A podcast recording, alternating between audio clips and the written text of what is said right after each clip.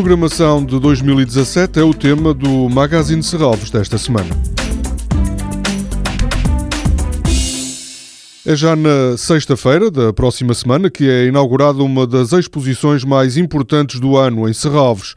Pela primeira vez, o artista francês Philippe Parrenot mostra o seu trabalho em Portugal. A exposição, que vai ocupar todo o museu até 7 de maio, foi concebida em diálogo com a arquitetura de Álvaro Siza.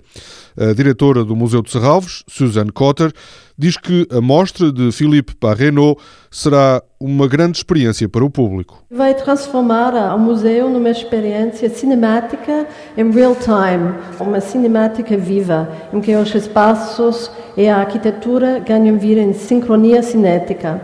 Esta exposição também continua a linha de programação que coloca formas visionárias da arte em diálogo com a arquitetura singular do museu. E temos neste momento o arquiteto Álvaro Cisa aqui a dialogar com a Filipe. E, de facto, Filipe é um artista que tem uma história de colaborações com artistas, com escritores e também como arquitetos, como a nossa própria Álvaro Cisa. Outro ponto alto da programação de 2017 será a exposição de uma das mais importantes artistas da atualidade. Julie Mertou, conhecida pelas suas pinturas monumentais, apresenta a partir de maio trabalhos elaborados ao longo das últimas duas décadas.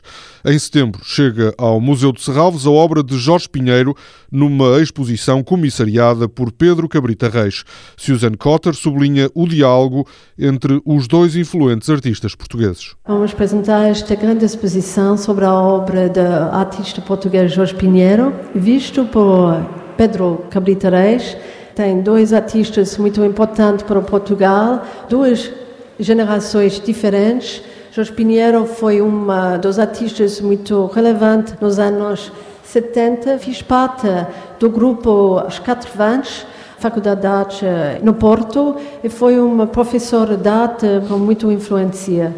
Esta vai ser uma revelação da exposição e com a colaboração do arquiteto Pritzker Eduardo Soto do Mauro. Tal como aconteceu em 2015, Serralves volta a apresentar obras da Bienal de São Paulo. A partir de junho, vários trabalhos serão mostrados no parque. Ana Pinho, a presidente do Conselho de Administração da Fundação, admite que esta é uma iniciativa importante para Serralves por várias razões. Cumpre dois objetivos muitíssimo importantes para nós. Primeiro, fazer cada vez mais a interligação entre o museu e o parque e apresentar mais projetos no parque.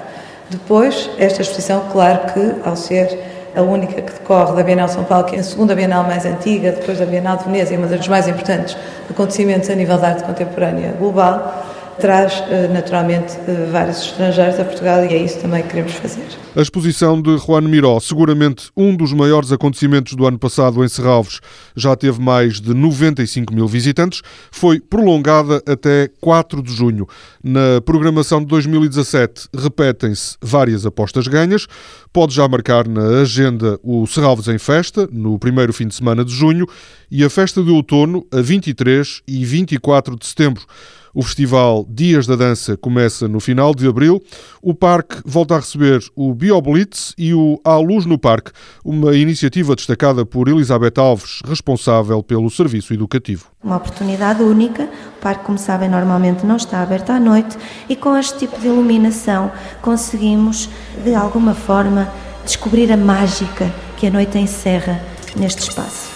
A edição deste ano verá reforçada a sua programação paralela de música, visitas noturnas. Na música, destaca-se a presença em Serralves no mês de maio de Mark Fell.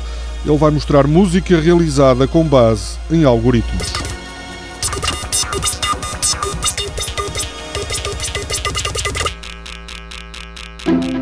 2017 é também o ano em que começará a ser construída a Casa do Cinema Manuel de Oliveira e em que, pela primeira vez, serão exibidas apresentações permanentes da coleção de Serralvos, uma das mais importantes coleções portuguesas de arte contemporânea. Do passado recente, Serralves apresentou um número relevante. Em 2016 recebeu 682.700 visitantes. Este número recorde representa um aumento de 30% em comparação com 2015. Toda a programação pode ser consultada em serralves.pt ou na página da Fundação no Facebook. Este programa pode também ser ouvido em podcast.